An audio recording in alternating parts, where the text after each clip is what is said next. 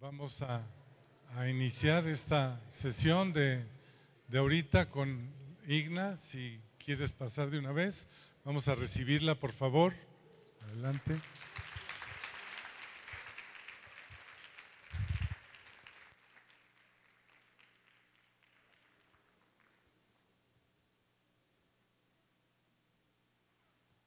Esta es la hora más maravillosa. Están nuestros estómagos llenos y la hora después de comer in- invita a una siesta. Pero prohibido dormirse. El que yo vea adormecido lo paso aquí adelante. Así es que me tiene que, mi tiempo me lo tiene que ayudar a que podamos trabajarlo bien porque no es la mejor hora, esta no es la que me gusta ministrar, pero me someto. Y como yo sé que ustedes me van a ayudar, pues será una enorme bendición. Esta mañana, eh, en, el inicio de este tiempo hermoso que el Señor nos ha regalado, eh, tomé el texto lema, que la gloria de Dios esté sobre tu vida y esté sobre mi vida. Con la escritura que el Señor le dio, levántate y resplandece, porque tu luz ha llegado y la gloria del Señor brilla sobre ti. Mira, las tinieblas cubren la tierra y una densa oscuridad se cierne sobre los pueblos, pero la aurora del Señor brillará sobre ti y sobre ti se manifestará su gloria. Y hablé de, de, de dónde venía esta palabra profética y también de los dos imperativos que encontramos aquí, que serían los dos puntos de mi mensaje. Y esta mañana hablamos el por qué tenemos que levantarnos. Y hablamos de varias características de por qué tenemos que levantarnos. Y esta tarde eh, yo voy a concluir mi mensaje con el segundo imperativo y es ah, resplandece. Necesitamos entender que Dios nos pide que resplandezcamos. Voltéese a su hermano, a su hermana que está a su lado, con una sonrisa bien linda, quite esa cara de ciruela pasa y sonríale y dígale, Dios nos está llamando a resplandecer. Y resplandecemos obviamente con su gloria. Es de la manera como tenemos que resplandecer. Así es que vamos a ver el segundo imperativo y volvemos al pasaje de Isaías capítulo 60 y vamos a estar allí porque allí vamos a encontrar la respuesta de, de por qué nosotros tenemos que resplandecer después de levantarnos. El versículo 2 dice, porque he aquí que tinieblas cubrirán la tierra y oscuridad las naciones, mas sobre ti amanecerá Jehová y sobre ti será vista su gloria. Y, y aquí lo que encontramos es algo muy hermoso. Nosotros vamos a resplandecer con la luz, con la gloria del Señor y en, esa proyección de esa gloria es lindo porque dice que las tinieblas eh, huirán y huirán de nosotros precisamente por el resplandor de su gloria en tu vida y en mi vida. Ahora, esto es el, primer, el primer resultado de levantarnos, es mi proyección de brillar. Y la pregunta es, entonces, ¿cómo realmente nosotros podemos proyectar ese brillo? Que dice, las tinieblas no van a estar más sobre tu vida, sino la gloria de Dios será vista a tu vida y es la manera como tú vas a brillar. Y solamente podemos brillar cuando vivimos en la luz de Jesucristo. cuando su vida, como decíamos esta mañana, a un, un cuerpo que proyecta luz, un cuerpo que proyecta resplandor, cuando estábamos mirando la definición en el griego de gloria, y es precisamente porque Él que vive en mí eh, y que es una realidad de mi vida, yo no lo estoy tapando, no es Igna, es Él. Pablo dijo, no soy yo, es Cristo en mí. De hecho, Él habló a los Gálatas y dijo, Cristo la esperanza de gloria. Y eso es la manera como nosotros vamos a empezar a brillar. Mateo capítulo 5 versículos 14 al 16, eh, eh, el Señor está hablando de esto y habla de cómo Él es la luz del mundo y luego nos da el privilegio y esa honra de decir que tú y yo somos la luz de este mundo. Mateo 5, 14 al 16 dice, vosotros sois la luz del mundo, una ciudad sentada sobre un monte no se puede esconder. El versículo 15, ni se enciende una luz y se pone debajo del almud, sino que sobre el candelero, sino sobre el candelero y alumbra a todos los que estén en casa. Así alumbre vuestra luz delante de los hombres para que vean vuestras buenas obras, está hablando acciones y al verlas glorifiquen. O sea, esa gloria sí se puede ver. Esa, esa gloria, cuando ustedes escogieron, tu gloria sea sobre mi vida, esa gloria sí se puede ver. Se puede ver en nuestra vida diaria. Se puede ver marcando una diferencia. Se puede ver cuando entramos a un lugar. Hoy la gente no saluda. Hoy perdió toda la educación. Pero cuando tú entras a un ascensor, a cualquier lugar y tú saludas, nadie saluda, pero tú saludas. Cuando a alguien se le cae algo y tú se lo recoges. Cuando eh, eh, eh, hay, un, hay una diferencia, cuando tu respuesta es una respuesta que deja pensando a la gente. Cuando tú no contestas de la manera como otros te introducen a ti o te, o, te responden lo que tú has preguntado. Vivimos en un mundo de oscuridad y vivimos en un mundo de intolerancia. Hoy la gente mata porque tú le pitaste para que eh, avanzara. En mi ciudad hubo un caso que porque el otro no pudo seguir, se le, se le, se le paró el carro, se le apagó el carro y mientras él daba y daba y no, y el otro de atrás le pitó y como no podía correr, se levantó, sacó el revólver y mató. Y era porque no le prendía su carro. Y en ese mundo de oscuridad y de intolerancia, tu luz va a brillar.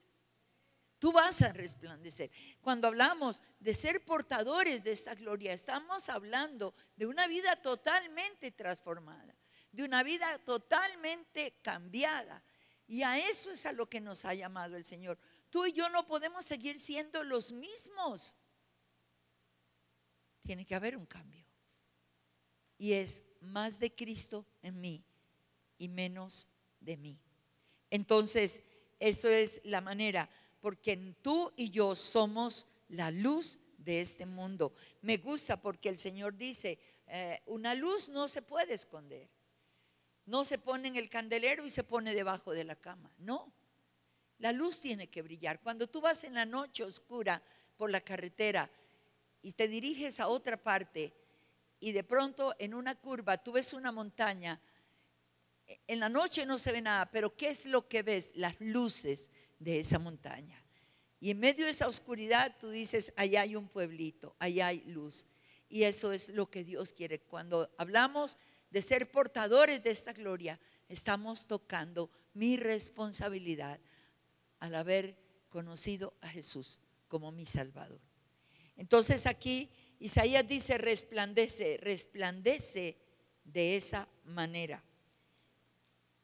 Resplandece, versículo 15, porque la gloria de tu restauración se está manifestando sobre tu vida. Isaías 60, todo el pasaje realmente es hermoso. Y el versículo 15 dice, en vez de estar abandonada y aborrecida, tanto que nadie pasaba por ti, haré que tú seas una gloria eterna, el gozo de todos los siglos. Ahora nos vamos a detener ahí un momentito porque es la segunda manera de resplandecer. Este versículo 15, recuerde que está hablando a la nación de Israel, por eso usa femenino. Pero este texto es para nosotros, la iglesia, hombres y mujeres. Y aquí estamos hablando de la manifestación de la gloria de la restauración. La nueva traducción viviente lo dice así. Aunque una vez fuiste despreciada y odiada y nadie pasaba por tus calles, yo te haré hermosa para siempre, una alegría para todas las generaciones. Me gusta mucho. Ah, ya lo pusieron, qué bueno. Lo pones otra vez. Dice, eh, leámoslo eh, juntos el versículo 15. Aunque una vez fuiste despreciada y odiada y nadie pasaba por tus calles, yo te haré hermosa para siempre, una gloria para todas las generaciones. Y aquí este versículo está hablando de restauración, porque recuerde la introducción esta mañana, el pueblo ha salido de la cautividad y ha regresado a la tierra después de 70 años. Y entonces es cuando el Señor dice, en vez de que ustedes están abandonados y aborrecidos, cautivos allá, tanto que nadie quería ser atraído por, ustedes como nación, ahora yo voy a hacer en este retorno que ustedes sean una gloria eterna. Ahora viene el tiempo de la restauración. Esa palabra restauración significa dejar algo como estaba en su estado original, dejar algo como Dios lo estableció, como Dios lo creó.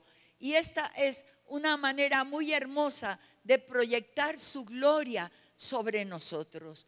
Realmente, si usted se da cuenta, aunque nuestra familia que no cree en el Señor, nuestros amigos que no creen, los vecinos, los compañeros del trabajo, los compañeros de la universidad, del colegio, cualquier persona en conversa eh, muchas veces se burla y todas las cosas, pero quienes nos han conocido, quienes han conocido parte del pasado y ven ahora una transformación y ven ahora una restauración, ellos van a ver la gloria de Dios en nosotros.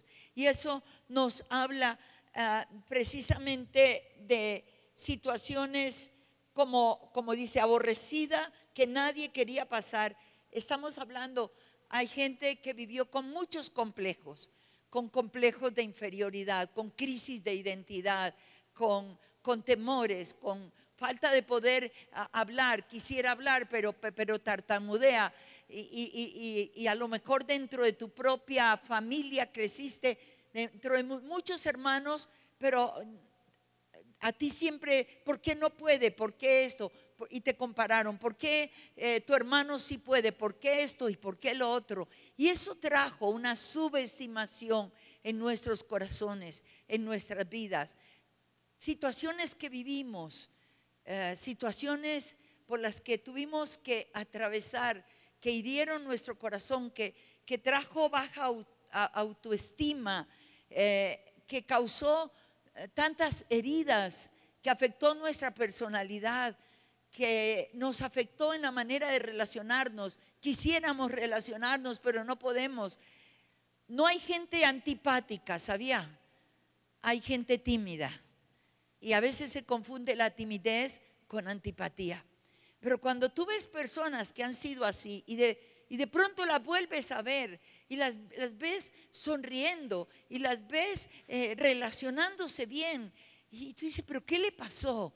Bueno, lo que pasó es que el Señor vino, ella recibió a Cristo, ella comenzó a caminar y, por supuesto en nuestro caminar con Dios hay una sanidad, hay una restauración, hay una liberación. Dios sana las heridas del corazón. Dios quita los temores, Dios quita los miedos.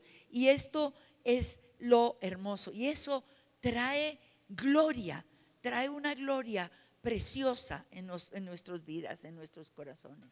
Hay una tribu en Colombia, hay muchas tribus. Nosotros tenemos eh, muchas tribus indígenas y, hay una tribu que queda en el Baupés, en la parte fronteriza con Brasil.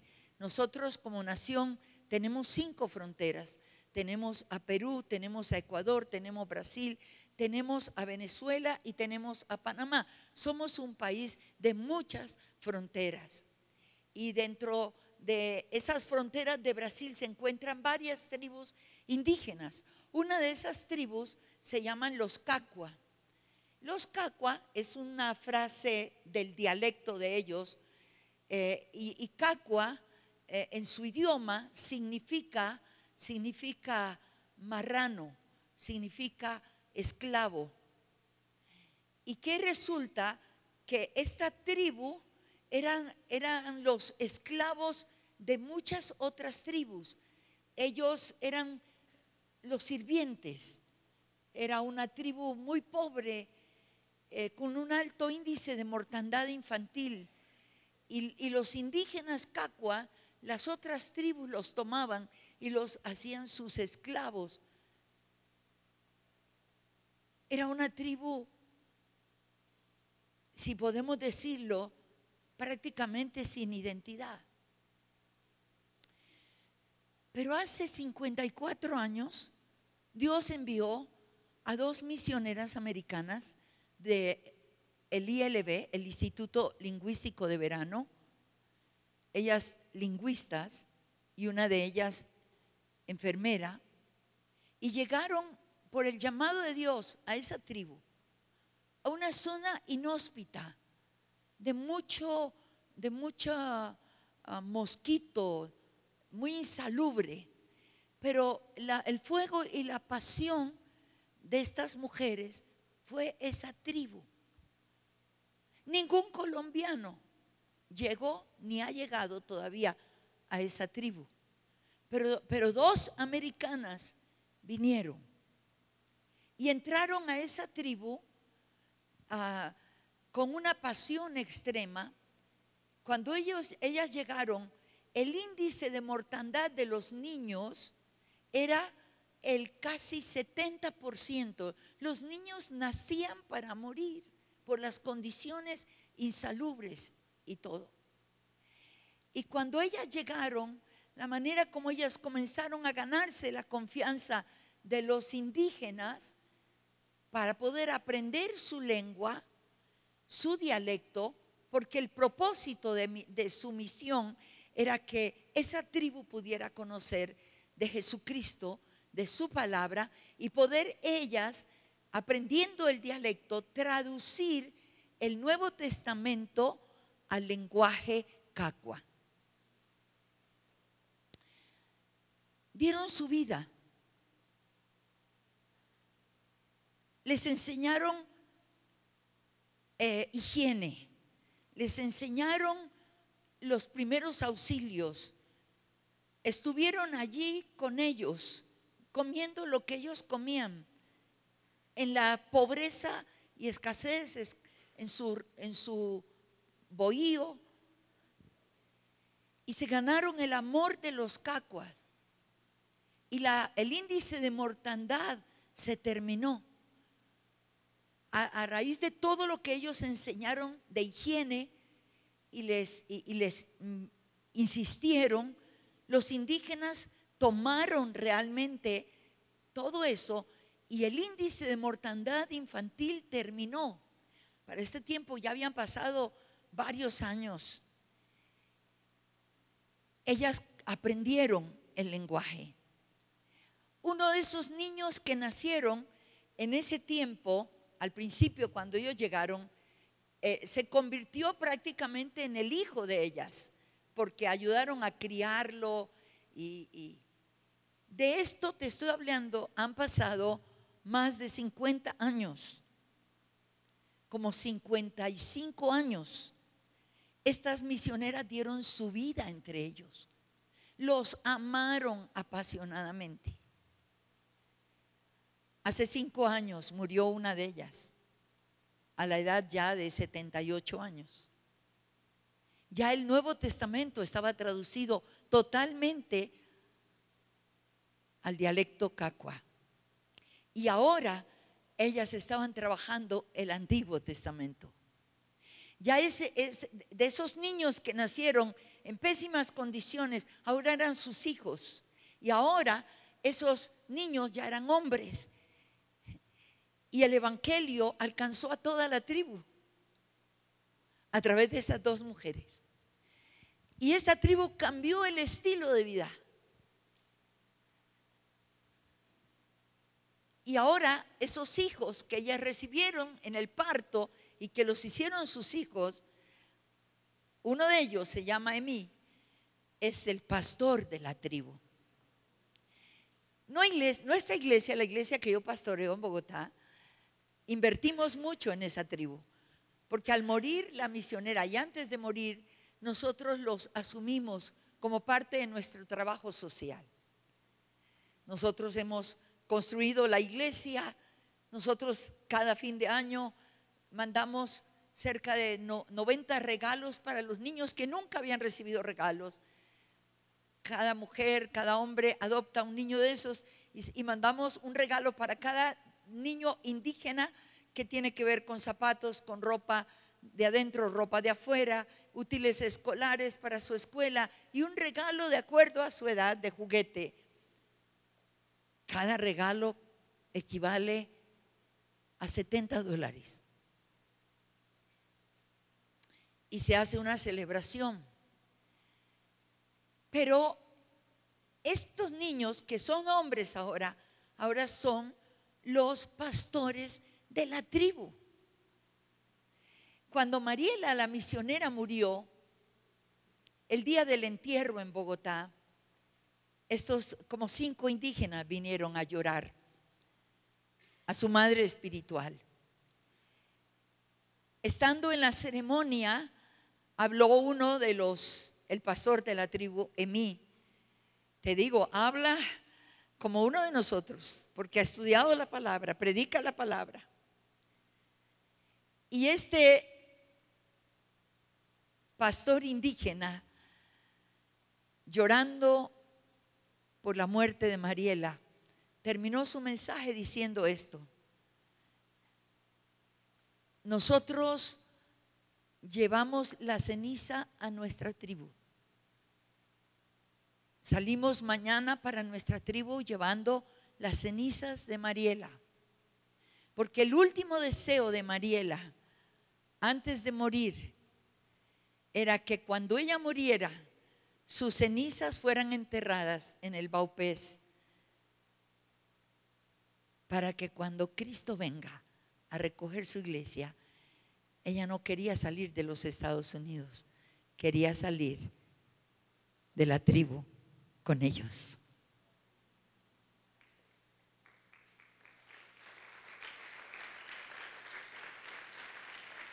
Pero ¿por qué te estoy contando esto?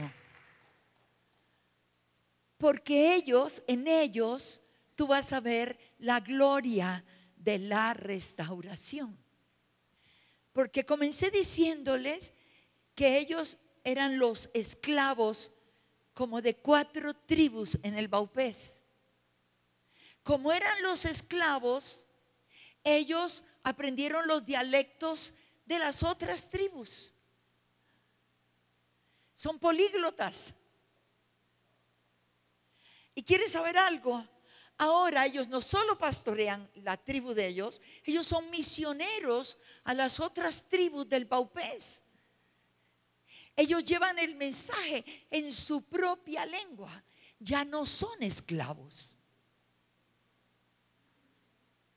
Ahora ellos están llevando el mensaje a esas otras tribus y permítanme decirle, ellos llevan el corazón misionero de sus madres espirituales y ellos hablan los otros dialectos y ahora ellos están estableciendo iglesias en cada lugar. Porque ahora Dios los levantó con dignidad. Y ahora no le llaman los macú, que era el término despreciativo. Ahora las otras tribus, cuando ellos llegan de misioneros en su propia tierra, los respetan y le llaman el pastor Emí. Y la gloria de Dios está sobre ellos. Ya no viven de cualquier manera. Porque es la gloria de la restauración. Por eso el verso 15 dice, en vez de estar abandonada, abandonado, aborrecido, tanto que nadie quería pasar cerca de ti, yo haré que tú seas una gloria eterna, el gozo de todos los tiempos.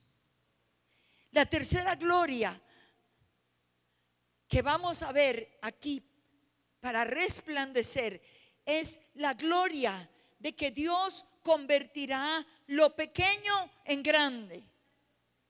Versículo 22 dice, el pequeño vendrá a ser mil y el menor un pueblo fuerte. Yo, Jehová, a su tiempo haré que esto sea cumplido. Bendito sea el Señor. Cuando tú te levantes, vas a comenzar a resplandecer en todas estas áreas. El pequeño vendrá a ser mil. El menor vendrá a ser un pueblo fuerte, un pueblo grande. Permítame hacer un recuentito. Hablo por mi país, pero hablo por Latinoamérica. Pero voy a hablar de mi país, porque llevo 41 años de haber conocido a Cristo, porque antes cerramos la puerta de nuestra casa cuando evangélicos iban a compartirnos el Evangelio y cerrábamos la puerta y decíamos, somos católicos, apostólicos y romanos.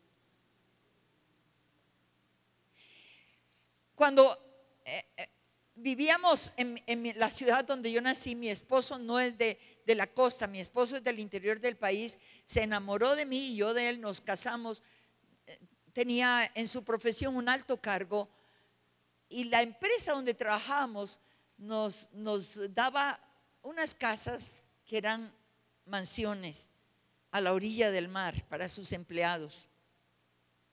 mi esposo y yo nos burlábamos los días sábados y domingos cuando los evangélicos llevaban a su gente a bautizarla a la orilla del mar. Y nosotros, guau, guau, guau. Y no sabíamos que después, por reírnos tanto, a él le tocó bautizarse en aguas hiper mega heladas a 3.500 metros de altura.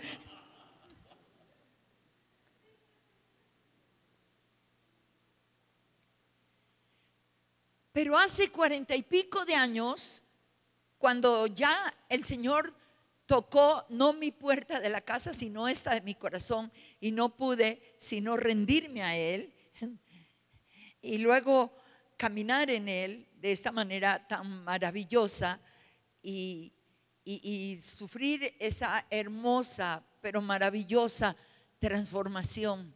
Pero para ese tiempo ya el Evangelio estaba penetrando un poco más. Pero años atrás, tengo que decirte, seguramente en México pasó lo mismo. El Evangelio se consideraba que era para los pobres para la gente eh, que no tenía esperanza. El Evangelio fue perseguido. El Evangelio, eh, Colombia tiene un alto índice de mártires cristianos. Les quemaban las iglesias, los mataban, los torturaban. El gobierno y la iglesia católica persiguieron muchos y mataron a muchos de los pastores evangélicos. Así es que la mentalidad era que el evangelio era para la gente que no era preparada, que no era instruida, que era que no era educada, que era pobre, Pero han pasado 41 años y voy a decirte algo, las cosas han cambiado en mi país. Mi ciudad está dividida entre sur y norte. Si tú tienes una casa al norte de la ciudad, te vale lo que sea. La misma casa la, puedes poner, la tienes al sur de la ciudad y te va a costar muchísimo menos por ser el sur. Así es que hay una marca muy fuerte. Hace eh, cuarenta y pico de años, 35 años, el Evangelio estaba al sur de la ciudad. El norte no había, no había sido tocado. En el norte estaban los estratos 4, 5 y 6. La clase profesional no había sido tocada. Cuando nuestra iglesia madre, que se llama Filadelfia, nuestra iglesia madre comienza, comienza en la línea donde termina el sur de la ciudad y donde comienza el norte de la ciudad. ¿Cómo nace nuestra iglesia? Porque mi pastor, misionero escocés, venía de los hermanos libres que no creen en el mover del Espíritu Santo ni tampoco en el ministerio de la mujer. Y mi pastor, que resistió tanto, fue bautizado milagrosamente por el Espíritu Santo. Y lo votaron de la misión. Pero eso fue la gloria de Dios que lo votaran. Porque es ahí donde inicia nuestra iglesia. Y Filadelfia, mi iglesia madre, llegó a ser la iglesia más grande de todo Bogotá y comenzó a abrir sus puertas para recibir la gente profesional, la gente de estrato 4, de estrato 5. O sea, se derrumbaron todos los paradigmas y todos los prejuicios sociales y todos los prejuicios religiosos.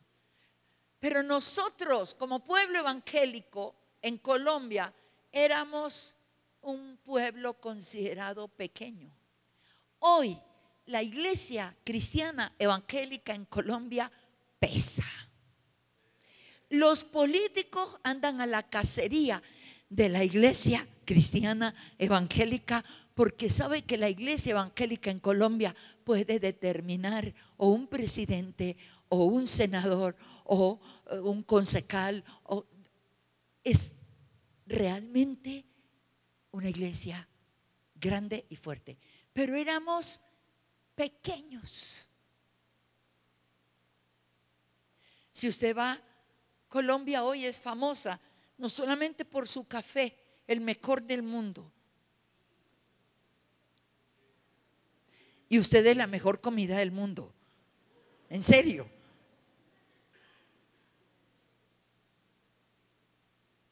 Y la gente está llegando a invertir. Pero sabe que gente está llegando porque la prensa continuamente saca que las iglesias de los evangélicos son un fenómeno en Colombia. Muchos de aquí de México van a tomar la visión. Y es parte de la gloria que Dios nos está trayendo. Porque antes éramos el país más violento, el país del narcotráfico, el país de los secuestradores, el país de los asesinatos, el país de todo eso. Y, para, para ese tiempo, cuando Dios comenzó a cambiar nuestra nación a través de la oración, nunca olvido, había una propaganda que sacaban. Y entonces era un chico argentino, como de unos 22 años, y hablaba con su papá. Y entonces le decía, eh, el papá le decía, che, che, pero eh, de pronto estás equivocado. Eh, no, papá, tú estás diciéndome, che, que te vas a Colombia, Estados Unidos. No, papá, te digo que me voy a Colombia de Sudamérica. Y entonces en la propaganda, cuando decía a Colombia de Sudamérica, y en la propaganda pasaba cuando el papá decía, che, tú no te puedes ir a ese país, che, en ese país son, son, todavía están eh, eh, eh, retrasados, eh, no tienen educación y pasaban los indígenas y todo eso. Che, es un país violento y pasaban a la guerrilla matando gente. Che, es un país de secuestradores y pasaban secuestrando. Che, eh, bueno, todo lo malo de Colombia lo pasaban a, la- a medida que el hombre estaba diciendo. Y al final el hijo le dice, che, no importa, me gusta la aventura, che. Yo me voy a ir. Me gusta el peligro, che. Y entonces el muchacho se va, o sea, que se viene a Colombia porque le gusta la aventura, porque el papá le decía que no fuera. Y después de 15 días que está en Colombia, vuelven a pasar la propaganda y entonces dice, eh, llega el hijo y el papá sale a abrazarlo, hijo, por fin llegaste. Dice, che, tenías razón. Es un país peligroso. Dice, tienen el mejor café y salen los embrios de café. Tienen las mujeres más lindas y salen las mujeres colombianas. Tienen la salsa, la cumbia, el vallenato y salen. Y, y- y- y, che, tenía razón. Y empieza a describir todo de manera contraria. Che, eh, eh, eh, es la gente que tú decías que era la gente más violenta y, y- pasan a la gente atendiendo bien y saludando bien. Y dice, che, tenía razón. El único peligro al ir a Colombia es querer quedarse en Colombia.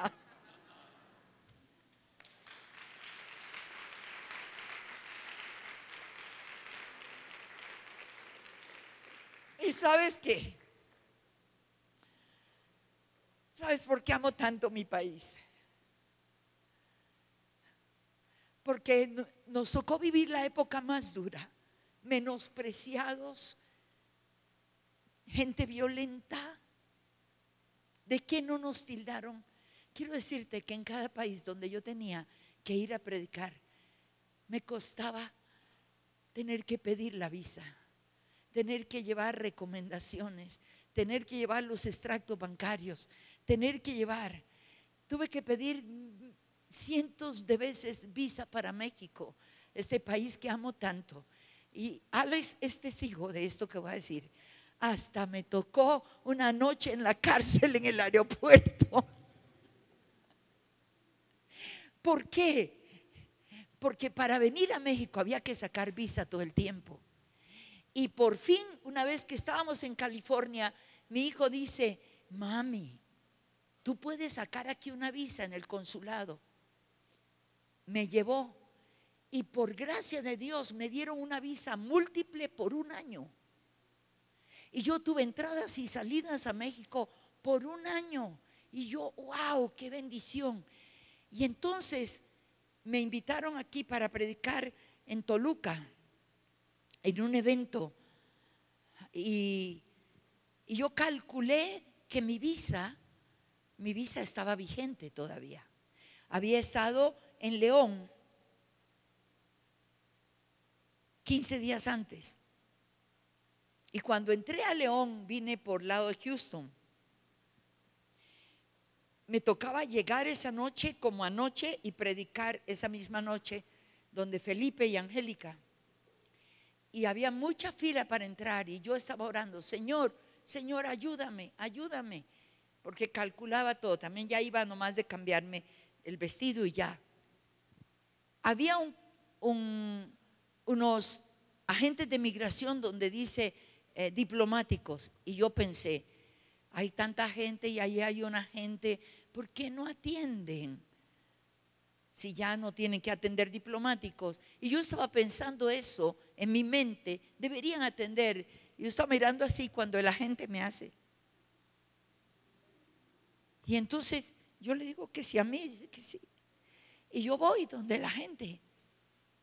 Y entonces él me dice así, como, como de chiste, dice, ¿usted es diplomática? Y yo le digo, sí señor, yo soy diplomática. Su pasaporte, entonces me pasa el pasaporte. Me dice, pero su pasaporte no es diplomático. Yo le dije, pero yo soy diplomática. Ah, sí, ¿de qué país? Y yo le dije, de las naciones de la tierra, porque la Biblia dice que soy embajadora del rey.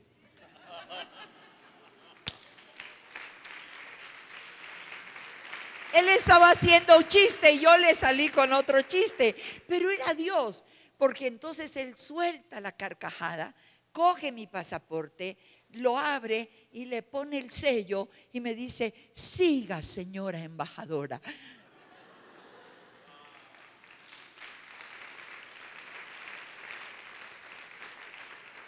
Pero vea, resulta que para ese día mi visa ya estaba vencida y yo no me había dado cuenta. Pero a los 15 días yo tengo que volver para un evento con Armando Alducin y salgo del avión por el túnel y ahí estaban agentes de migración que casi nunca están. Dice su pasaporte, está, mire, dice, su visa está vencida. Hace 20 días está vencida esta visa. dije, no. Y ahí mismo me llevaron a las oficinas. Y ya no salí. Esa noche me tocó dormir allí encerrada con guardas afuera. Yo te llamé, ¿no, Alex? Yo te conté y yo, aquí estoy, pero me gané toda esa oficina para Cristo. Toda la oficina me la gané para Cristo. Y una de las mujeres de allí, de la oficina importante, mire, ¿cómo sería que el director de la oficina me decía, ay señora, mire, por mí yo no la dejaba, porque usted realmente se ve toda una señoraza casi le digo que soy embajadora. Él, su almuerzo, su comida, su, su, comida, me dice, allá usted no va a tener dónde comprar ni nada, va a tener que estar encerrada como en una celda, pero aquí le doy mi cajita. La otra chica me fue a conseguir un colchón, me dijo, porque allí solo hay unas pocas sillas. Y esa noche yo dormí en un colchón nuevo. Pero cuando ella llegó para darme el colchón, duró dos horas conmigo. La que se había entregado fue restaurada esa noche, fue sanada, fue eh, Dios hizo una sanidad emocional.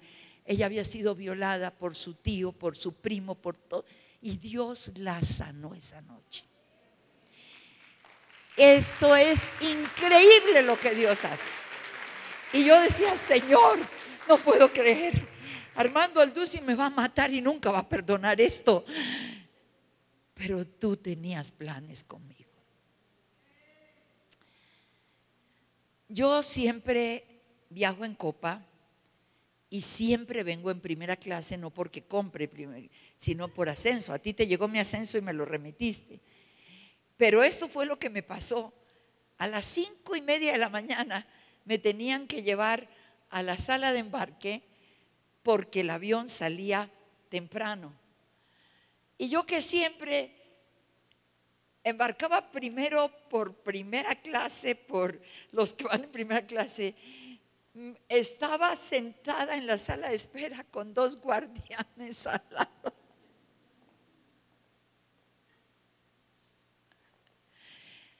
Y antes de que subieran sillar de rueda y todo, me subieron a mí no me entregaban el pasaporte hasta que no llegara a Panamá. Pero valió la pena. ¿Por qué te digo esto? Porque el pequeño vendrá a ser mil, el menor un pueblo grande, el oprobio de la nación de Colombia, Dios lo cambió. Recuerdo, no sé, Chucho, cuántos años atrás, tres años, yo tenía que venir con ustedes. Y, la cosa era cuadrar cómo solicito visa llegando de Guatemala para sacar visa otra vez para México. Y entonces Chucho me escribe un correo, ¿te acuerdas? Y me dice, Ina, salió una noticia, averíguala que los colombianos que tengan visa americana ya no tienen que pedir visa. Averíguala, ya no tienes que pedir visa. Y entonces al otro día yo averiguo y efectivamente, y yo le digo a Chucho, Dios lo hizo por mí. Porque amo tanto esta nación y vengo tanto a esta nación. Mi maleta era la última en salir. El hecho de ser colombiana tenía un costo. fuimos el pequeño, fuimos el menor. Y Dios ha derramado su gloria sobre nuestra nación. Bendito sea el Señor. Es la gloria de que Dios convertirá lo pequeño en grande. Y la última cosa que tengo aquí para brillar. Brillas con la gloria en medio de las tinieblas, con la luz de Cristo. La gloria de Dios brillará en tu restauración. La gloria de Dios pondrá fin a tu luto, porque dice aquí que el sol nunca, nunca, el versículo 19, el sol nunca más te servirá de luz para el día, ni el resplandor de la luna te alumbrará, sino que Jehová te será por luz perpetua y el Dios tuyo por tu gloria. Wow. Esto es hermoso. Pondrá fin a nuestro luto. Se acabará el 18 antes dice, nunca más se oirá en tu tierra violencia, destrucción ni quebrantamiento en tu territorio, sino que a tus muros llamarás salvación y a tus puertas alabanza. Y allí es donde dice el 19, el sol nunca más te servirá de luz para el día, ni el resplandor de la luna alumbrará por la noche, sino que Jehová será, te será por luz perpetua y el Dios tuyo por tu gloria. Y el 20, no se pondrá jamás tu sol, ni menguará tu luna, porque Jehová te será por luz perpetua y los días de tu luto serán acabados. Esto era para la nación, es para nosotros hoy. Y Dios termina con nuestro luto. Termina con nuestro sentir de pequeñez. Se acaban los complejos. Se acaban las inferioridades porque el mundo nos ha escalafonado.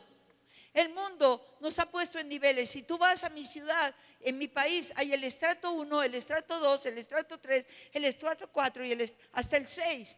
Y yo siempre digo, cuando la gente llega a nuestra iglesia, a la casa del Padre, te voy a decir, tengo gente que viene desde el sur. Tengo esposas de embajadores. Llegan senadores. Llegan altos hombres del ejército y de la policía, coroneles y generales. Y yo siempre digo, el que entre por esa puerta, si viene muy alto, bájese un poquito. Y si viene muy bajito, súbase porque aquí todos somos iguales. Y me encanta cuando digo, ahora, volteese y dele un buen abrazo al que está al lado, porque yo ya veo toda la elite clase y al lado tienes una persona muy humildita del sur de la ciudad. Y cómo les cuesta abrazar, pero tarde que temprano lo van a hacer con amor, porque allí no, porque a los pies de la cruz el mundo no es redondo, el mundo es plano. Todos estamos al mismo nivel. Entonces, Dios en su gloria pondrá fin a tu luto. Y termino. Isaías 60 termina en el versículo 22. Pero hablamos de brillar con la unción del Mesías. La unción del Mesías vendrá sobre ti. Podríamos decir que el versículo 23 es el inicio del capítulo 61 que viene ligado a todo esto del resplandor de su gloria. Y terminando el 22 comienza el verso 1 del 61, dice, el Espíritu de Jehová el Señor está sobre mí porque me ungió Jehová. Me ha enviado a predicar buenas nuevas a los abatidos, a vendar a los quebrantados de corazón, a publicar libertad a los cautivos y a los presos, apertura de la cárcel, a predicar el año, a proclamar el año de la buena voluntad de Jehová y el día de venganza del Dios nuestro, a consolar a todos los enlutados, a ordenar que a los afligidos de Sión se les dé gloria en lugar de ceniza, óleo de gozo en lugar de luto, manto de alegría en lugar de espíritu angustiado, y serán llamados árboles de justicia, plantío de Jehová para gloria suya. Reedificarán las ruinas antiguas, levantarán los asolamientos primeros, los escombros de muchas generaciones. Y quiero cerrar mi mensaje el imperativo número uno, levántate. El, el imperativo número dos, resplandece. Y vas a resplandecer en medio de la oscuridad. Y vas a resplandecer por tu restauración. Y vas a resplandecer porque Dios terminará con tu luto. Y vas a resplandecer porque Dios convierte lo pequeño en grande pero vas a resplandecer con la unción del Mesías. Está disponible para todos nosotros. 700 años antes, Isaías profetizó lo que sería la unción de Cristo. En Mateo capítulo 3, versículo 17, esa unción vino sobre él en cuanto a su naturaleza humana, no en cuanto a, a su divina, porque él era, él es y él seguirá siendo Dios. Pero en cuanto a lo humano, para poder desarrollar el ministerio, el cual desde la eternidad Dios lo había programado nuestra salvación. Ese día del bautismo se oyó la voz del Padre diciendo, este es mi Hijo amado en quien tengo complacencia. Y el Espíritu de Dios descendió como paloma y vino sobre Cristo. Y comenzó su ministerio. Y lo primero fue, y fue llevado por el Espíritu al desierto para ser tentado. Y salió del desierto y comenzaron los milagros, y comenzaron las sanidades, y comenzaron las resurrecciones, y comenzaron las restauraciones, las liberaciones. El poder del Señor estaba sobre él. Y por eso en Lucas 4, él entra a la sinagoga y justo ese día le tocó leer el rollo de Isaías de esta profecía, esto que leímos. Y cuando él termina de leerlo, él dijo, hoy se ha cumplido esta palabra entre vosotros. Y a lo largo de toda su vida ministerial, el Espíritu de Dios estuvo sobre él. Él fue a la cruz. Él murió. Pero el Espíritu de Dios vino sobre él y lo resucitó. Y está sentado a la derecha del Padre. Pero antes de irse, él dijo a sus discípulos, los que seguirían la obra y el ministerio, les conviene que yo me vaya, porque si no me voy, el Espíritu de Dios no descenderá. Pero vendrá el consolador, el otro consolador, otro como yo y antes de partir para su glorificación eterna, Él dijo, ustedes tienen que continuar, pero no se vayan de Jerusalén hasta que no sean investidos de poder de lo alto, porque Juan ciertamente bautizó con agua, mas vosotros seréis bautizados con el Espíritu Santo. Verso 8, pero recibiréis poder cuando haya venido sobre vosotros la unción de mi Espíritu entonces me seréis testigos en Jerusalén, en todo Judea, en Samaria y hasta los confines de la tierra. Bendito sea el Señor. Y brillaremos por la unción del Mesías. Entonces podrás portar las buenas noticias. Entonces podrás realmente ser un canal para sanar las heridas de los corazones de otras personas. Entonces podrás traer liberación a los cautivos.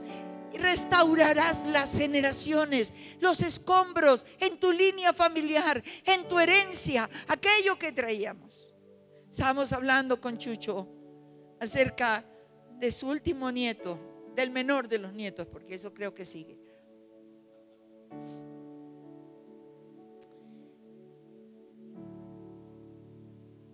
Y Nicolás es precioso. Tiene unos ojos verdes o azules Y yo le digo, Chucho, ¿y de dónde los ojos? Dice, no, pues de mi abuela. Estamos hablando, no, de tu abuelo. Y entonces él me da un poquito de su historia. Y entonces dice, ¿de dónde vienen? Viene de los vikingos. Y difícil creer porque que Chucho es todo, todo manso. No menso, manso.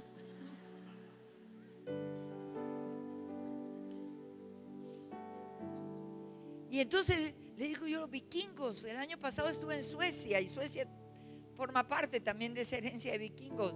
Dice, sí, era gente muy aguerrida, era gente eh, violenta, era gente... Y él dice, pero ya nosotros hemos cortado esas herencias, ya nuestras generaciones nacen santos, limpios, para mirar y brillar la gloria de Dios.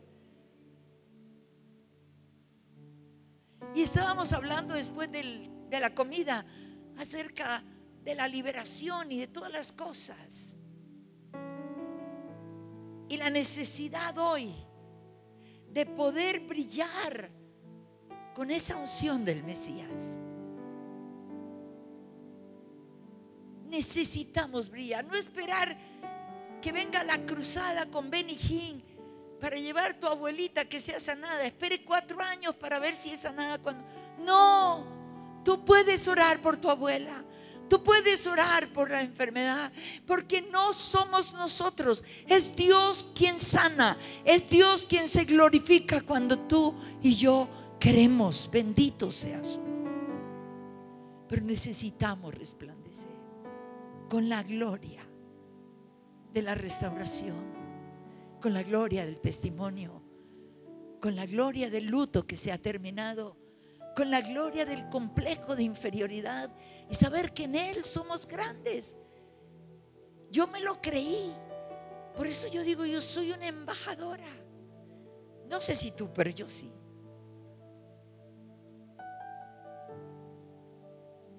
Porque necesitamos brillar con esa gloria.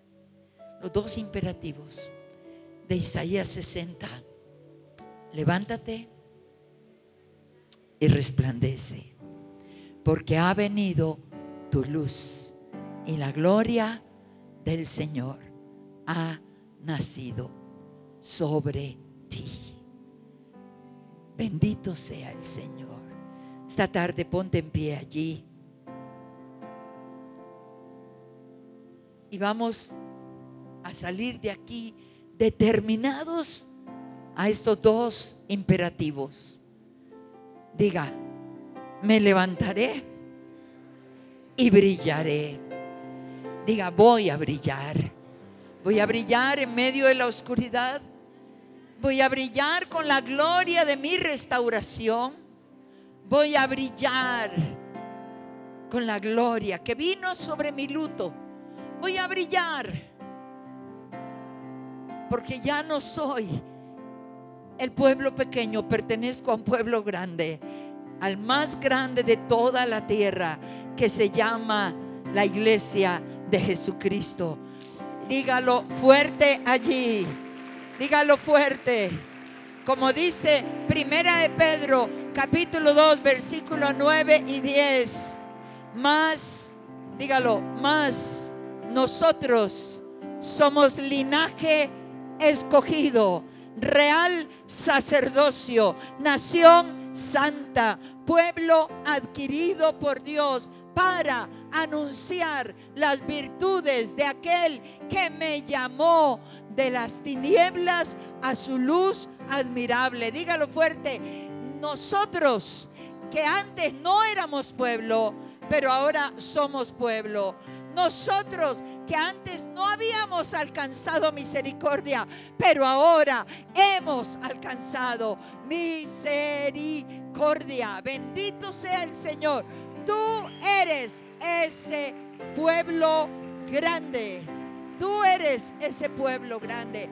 Y tú vas a resplandecer. Oh, sí, Señor. Vamos a resplandecer vamos a resplandecer. Levanta tus manos allí y dile, Padre, gracias. recibo esta revelación. Dígalo fuerte, lo recibo para mi vida. Ahora, Señor, esto entra en mi mente y pasa a mi corazón y se proyectará en mis acciones. Voy a resplandecer. Voy a resplandecer. Tú dijiste que yo era la luz de este mundo. Porque tú eres mi luz. Ahora nosotros somos tu luz. Qué privilegio, Señor. Pero también qué responsabilidad. Gracias, Señor. Muchas gracias. En el nombre de Jesús. Amén.